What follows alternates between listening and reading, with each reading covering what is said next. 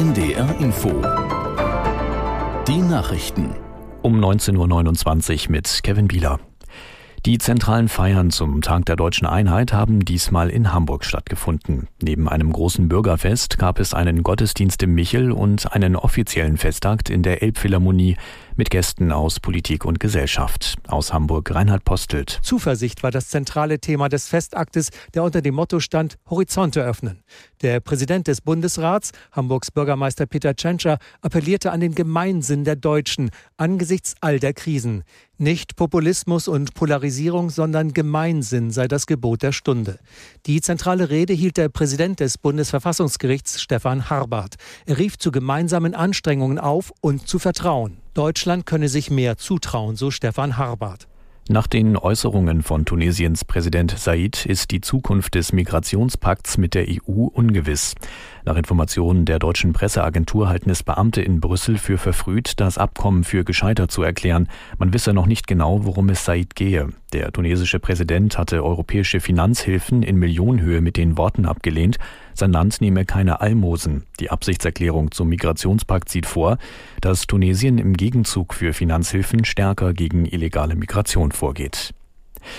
Bundesbildungsministerin Stark-Watzinger hat den diesjährigen Trägern des Physiknobelpreises gratuliert. Dabei würdigte sie insbesondere den ungarisch-österreichischen Physiker Fenesh Kraus für dessen Forschung in Deutschland. Man könne dankbar sein, dass Menschen wie er bei uns forschten, sagte Stark-Watzinger. Kraus erhält den Physiknobelpreis gemeinsam mit dem Franzosen Pierre Agostini und der französisch-schwedischen Wissenschaftlerin Anne Lullier. Die drei werden für ihre Arbeiten zu ultraschnellen Bewegungen von Elektronen geehrt. In einem Einkaufszentrum in der thailändischen Hauptstadt Bangkok sind zwei Menschen erschossen worden. Die Opfer kommen nach Medienberichten aus China und Myanmar. Zunächst war von drei Toten die Rede gewesen. Aus Singapur Jennifer Johnston. Bei dem Täter soll es sich um einen 14-Jährigen handeln. Medienberichten zufolge soll der Jugendliche in der Vergangenheit wegen geistiger Erkrankungen in Behandlung gewesen sein. Der mutmaßliche Täter wurde noch vor Ort festgenommen. Das Einkaufszentrum ist eine der bekanntesten Malls im Zentrum Bangkoks mit Luxusgeschäften, Restaurants und mehreren Kinos, auch beliebt bei ausländischen Touristen. Bilder in den sozialen Medien zeigen, wie hunderte Menschen aus dem Einkaufszentrum fliehen oder sich in Restaurants verstecken. Das Wetter Norddeutschland, gebietsweise schauerartiger Regen, auch Gewitter 14 bis 21 Grad, zeitweise stürmisch. Nachts bleibt es meist trocken, an den Küsten noch Schauer, Tiefstwerte 14 bis 9 Grad. Morgen Wechsel aus Sonne und Wolken, oft trocken, einige Schauer oder Gewitter 15 bis 19 Grad. Die weiteren Aussichten, am Donnerstag Schauer oder einzelne Gewitter 15 bis 18 Grad, am Freitag wechselhaftes Schauerwetter bei 16 bis 19 Grad. Das waren die Nachrichten. Jetzt geht es weiter mit Tatort Ostsee. Wer sprengte die Nord Stream Pipelines? Nachdem die Alcor den Tatort aus der Ferne vermessen hat, muss man für die Ermittlungen eigentlich hintauchen. Nur sehen kann man in 70 bis 80 Metern Tiefe in der Ostsee nichts. Zumindest nicht ohne Speziallampen.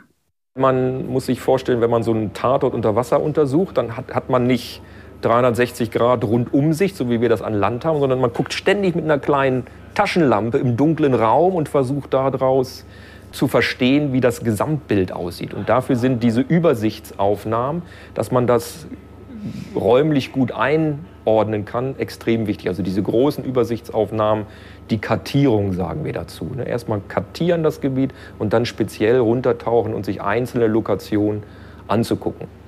Das Problem ist, ich suche potenziell etwas sehr Kleines, wo ich nicht weiß, wie es aussieht, in einem Milieu, wo es eventuell sedimentiert ist. Und das dann auch wirklich zu finden mit meiner Taschenlampe auf meinen zwei Fußballfeldern. Das ist das Problem. Und damit steht natürlich die eine, die große Frage im Raum, die uns interessiert, die Jens Greinert und seine Crew interessiert hat und die auch die Behörden beschäftigt. In Schweden, in Dänemark und auch in Deutschland. Lässt sich am Tatort noch etwas finden? Wenn da bei 150